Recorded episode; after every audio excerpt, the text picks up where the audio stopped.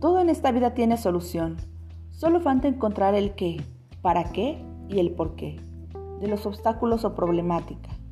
Pero si en lugar de afrontar la realidad se opta por abandonar, me pregunto, ¿en verdad se solucionan las cosas? Yo creo que no. ¿Ustedes qué piensan?